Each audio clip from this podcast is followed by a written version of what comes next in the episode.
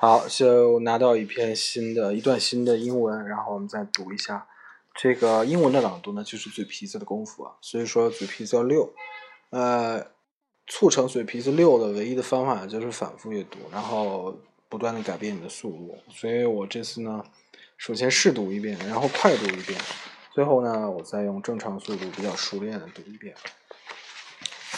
We will further enforce the comprehensive strategy for regional development and accelerate development and opening up of the central and western regions. One of the major problems China faces today is regional income disparity and imbalanced development. Blessed with a vast territory, abundant resources, and huge potential for development, China's central and western regions provide important strategic space for development, convenient leeway as well as new points of economic growth. During the past decade or so, China has made remarkable achievements in developing these regions through its strategy for the development of the Western region. We will make even greater efforts to press ahead the development and opening up of the Central and the Western regions, particularly the Western region draw up layout plans for regional development and work out more effective policies and measures, speed up the construction of major transportation networks between the regions. We will develop the local industries with a competitive edge and push forward the development of green, recyclable, um, the low carbon industry so that the resource advantages of the central and western regions now enjoy will add to the economic growth.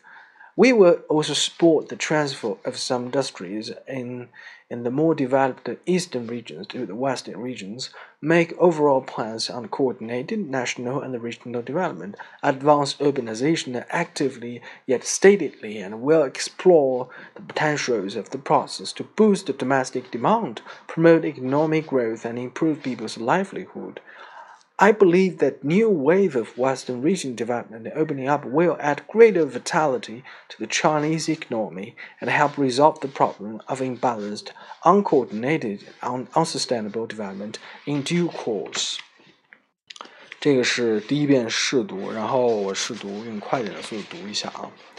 Will further enforce the comprehensive strategy for regional development and accelerate the development and opening up of the central and western regions. One of the major problems China faces today is regional income disparity and imbalanced development. Blessed with a vast territory, abundant resources, and huge potential for development, China's central and western region provide important strategic space for development, convenient leeway, as well as new points of economic growth. During the past decade or China has made remarkable achievements in developing this region through its strategy for the development of the western region. We will make even great efforts to press ahead the development and opening up the central and western regions, particularly the western region, draw up layouts plans for the regional development and work out more effective policy measures to speed up the construction of major transportation networks between the regions. We will develop local industries with a competitive edge and push forward the development of green, recyclable, and low carbon industries so that the resource advantages of the central and western regions now enjoy will add to the economic growth. We will also support the transfer of some industries in the more developed eastern regions to the western regions to make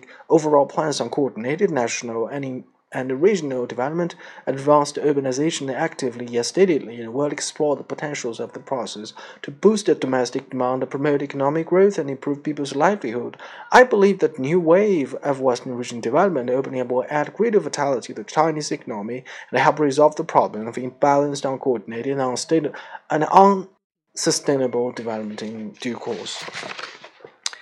好，这里面这篇大概没什么的难度，嗯，主要就是这个句子和句子之间的一些联系。好，我现在用正常的速度读一下。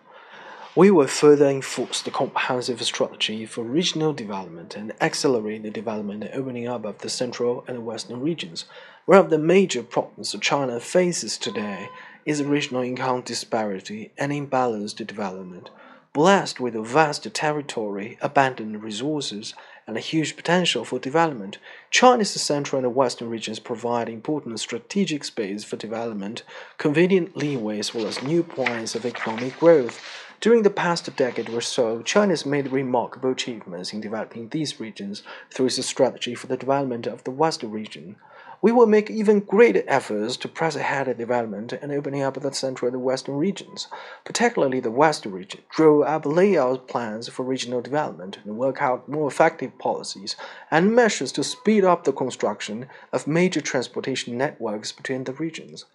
We will develop local industries with a competitive edge and push forward the development of green, recyclable, and low carbon industries so that the resource advantages the central and western regions now enjoy will add to their economic strength. We will also support the transfer of some industries in the more developed eastern regions to the western regions, make overall plans on coordinated national and regional development, advance urbanization actively yet steadily, and well explore the potentials of the process to boost the domestic demand, promote economic growth, and improve people's livelihood. I believe that new wave of Western region development and opening up will add greater vitality to the Chinese economy and help resolve the problem of imbalanced, uncoordinated, and unsustainable development in due course.